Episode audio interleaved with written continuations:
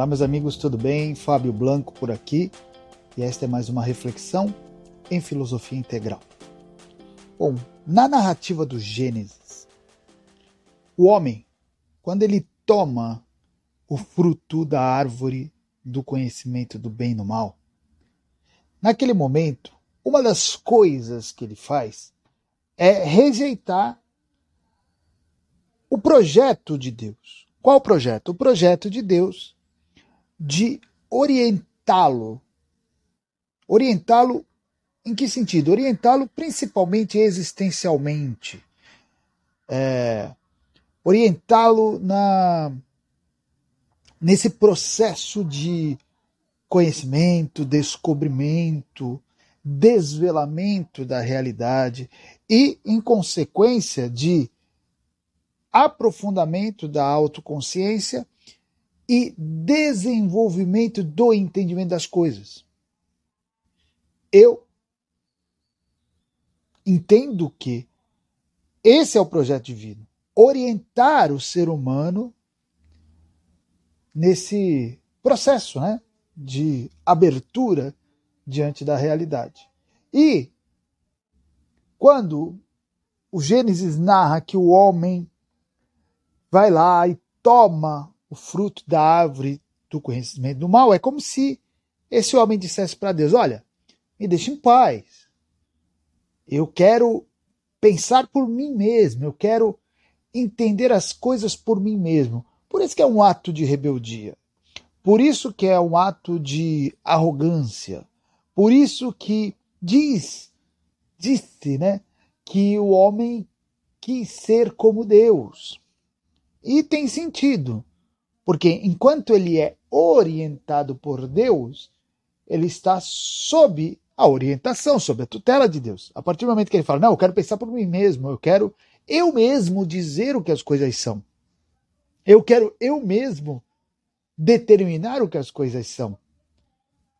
E aí, nesse momento, ele tenta, reivindica ser como Deus. E aí, o Gênesis narra que o homem é expulso do paraíso, isso também tem uma significação, porque ao ser expulso do paraíso, ele perde aquele que estava ali para lhe dar orientação, que era Deus.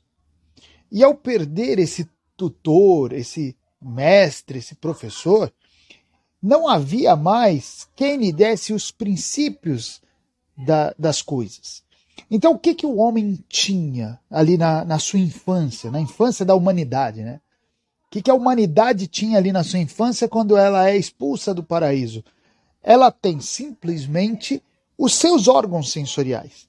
A sua relação com a realidade é uma relação que vem por meio dos órgãos sensoriais.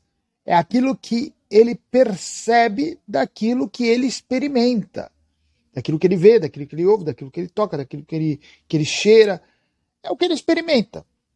É isso que ele tem.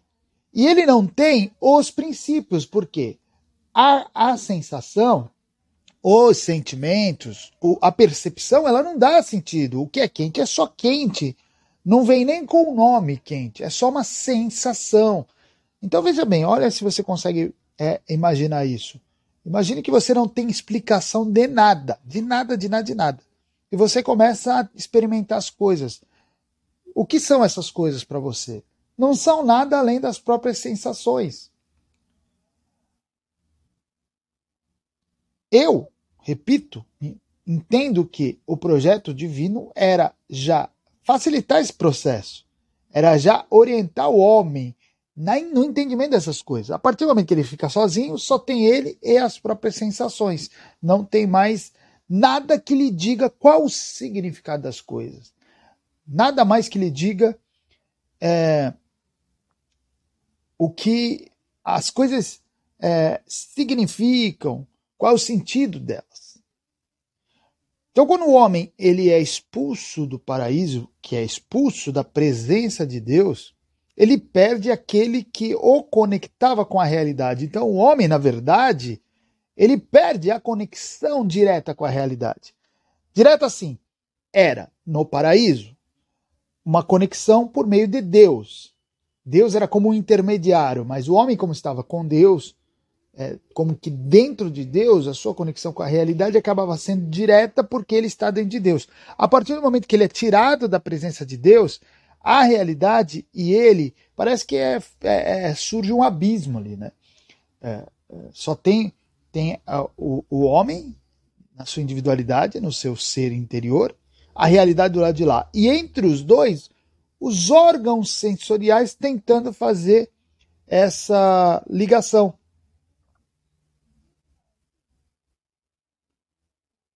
Por quê? Tudo porque o homem abandonou é, aquele que poderia lhe ensinar as coisas. E aí eu não tenho como não lembrar de Chesterton, né, que fala que aquele que pensa sem os devidos princípios acaba louco. Os homens, na infância da humanidade, não tinham os princípios. Não tinham nada, tinham só os órgãos sensoriais. E a partir do momento que você não tem os princípios, ou seja, aquilo que te dá a base para começar a pensar, a tendência é você ficar completamente perdido, né? Então sobrou apenas o homem, os seus sentidos, os seus órgãos sensoriais, o abandono do homem em suas próprias percepções. E a partir do momento que existem apenas as sensações as percepções e nenhuma explicação, o que, que acontece? Tudo a partir dali se torna estranho, se torna misterioso. Né? Tudo é estranho, porque é, nada é explicado, nada vem com a sua com seu devido manual, né? Isso é aquilo, isso aqui significa isso outro, nada. Tudo é novo, tudo é misterioso. Então, a experiência da humanidade recém-afastada de Deus é a experiência de pessoas encerradas no seu pequeno mundo dos sentidos. Né? Todo o resto é mistério. Então, a, a, a humanidade na infância era muito próxima da animalidade, mas com o potencial, claro, o potencial humano, mas ainda só com as experiências é, rudimentares. Então, a realidade passou a, a ser algo. A, é, a realidade passou a ser algo a ser explorado, a ser descoberto, mas, mas por si mesmo, sem qualquer recurso exterior. Então veja, é um trabalho desgraçado fazer esse esse esse processo, né, de descobrimento, de desvelamento da realidade. Então o que, que acontece? Não demorou muito, obviamente, que, como não havia explicação para os fatos da realidade, não demorou para que muitos dos fenômenos que não eram tão assim próximos, mas que de alguma maneira afetavam os sentidos e ameaçavam os sentidos, começassem a ser vistos como forças extraordinárias. Então você pega assim o sol. O sol está lá, percebe-se que ele está, né? Não está aqui, eu não estou tocando o sol, mas ele me queima. É perceptível que ele está queimando a minha pele. E isso é uma sensação forte. Se eu ficar muito tempo aqui, ele começa a incomodar. Poxa, como é que eu vou olhar aquele objeto, o sol? Claro que eu vou começar a vê-lo como um, um ser maior, grandioso a lua que vai iluminando a noite, né? Eu não tenho nenhuma iluminação, de repente surge aquele objeto que me ilumina, que faz eu ver. Quando ela some, eu não consigo ver muita coisa. Poxa, é outra força, um trovão, é outra força, a chuva.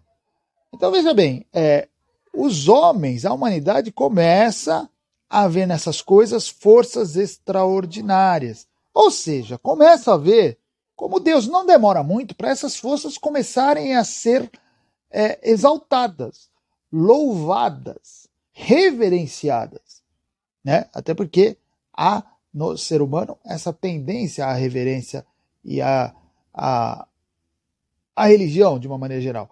Então essas forças começam a ser vistas verdadeiramente como deuses, não com a explicação né, é, do que são deuses, mas como seres superiores poderosos e que podem, inclusive, nos causar mal. Não demora muito, as pessoas começam até a fazer é, pedidos, né? a, a fazer petições para esses seres poderosos, porque eram seres que se mostravam né, superiores. Por quê? Porque, repito, os, a, a humanidade ela só tinha a sensação, ela só tinha o mais básico do sentimento. Entre ela e a explicação do que é aquilo tudo, havia uma distância gigantesca. Gigantesca, era impossível. Então, você, baseado na sua sensação, aquele ser ali é poderoso. Então, entre a realidade imediata, né, que é aquela, e a mágica, porque aquilo ali parecia realmente uma realidade mágica, havia muito a ser explorado. E não existia ninguém que pudesse ajudar o homem a entender o que eram aquelas coisas. E aí que entra de novo Deus, porque apesar de o homem ter sido expulso do paraíso, e isso é uma necessidade, é uma necessidade, precisava ser feito, Deus não abandona a sua a sua criação. E disposto a resgatar o homem aí da sua arrogância e da sua insanidade, ele vai de novo se colocar como guia. Só que como que Deus vai se colocar como guia? Já não mais diretamente, já não mais tendo o homem dentro de si e guiando-o diretamente como um professor. Agora é diferente. É, essa, esses ensinamentos eles começam a ser dados por vias muito mais indiretas e respeitando a natureza humana, o estágio também do conhecimento humano. Pois se o homem está naquele momento, a humanidade está naquele momento apenas com o recurso das sensações, sem explicações, então toda a intermediação que Deus vai fazer vai ser por meio dessas sensações. E aí é que começam os primeiros os primeiros ritos, primeiros ritos bem básicos para exatamente ir ensinando a humanidade ao projeto divino, continuando agora adaptado à nova realidade, ensinando a humanidade por meio desses ritos a entender o que as coisas são, ao entender a verdade, a entender a realidade. Um processo lento, um processo gradual, mas que vai acontecendo, vai acontecendo até que um dia se torne algo um pouco mais compreensível, porque a humanidade já vai ter acumulado mais entendimento. Então eu vejo que a história da humanidade, no fundo, é essa. É essa. A história de Deus ajudando um, um povo, um povo aqui, a humanidade inteira, um povo rebelde e vaidoso, a entender o significado das coisas fornecendo para essas pessoas os princípios que possam orientá-las e que visam facilitar o conhecimento. Isso, para mim, é a história da humanidade. Uma história que vai ter muito percalço, vai ter muita briga, vai ter muita luta, que, que até hoje está aí. Por um lado, Deus tentando orientar, dando os princípios, porém não invadindo a, a liberdade humana. E do outro lado, o homem vacilando entre aceitar essa orientação divina, orientação divina, ou ignorá-la e tentar entender por, tudo por seu lado. O que a gente vê, e do seu jeito, né? O que a gente vê é que boa parte do conhecimento da filosofia é uma tentativa de fazer isso por conta própria. Tá?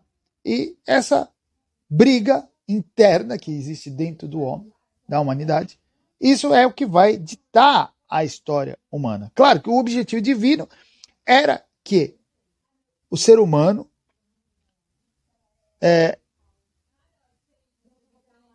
fosse assim preservado de seguindo unicamente os seus sentidos se perdesse completamente. Essa é a ideia. Vou orientar os homens para que eles não se percam completamente, porque sem orientação eles vão se perder. O homem aceita ou não isso aí e é isso que vai definir tudo e que, no final das contas, definiu a própria história da humanidade.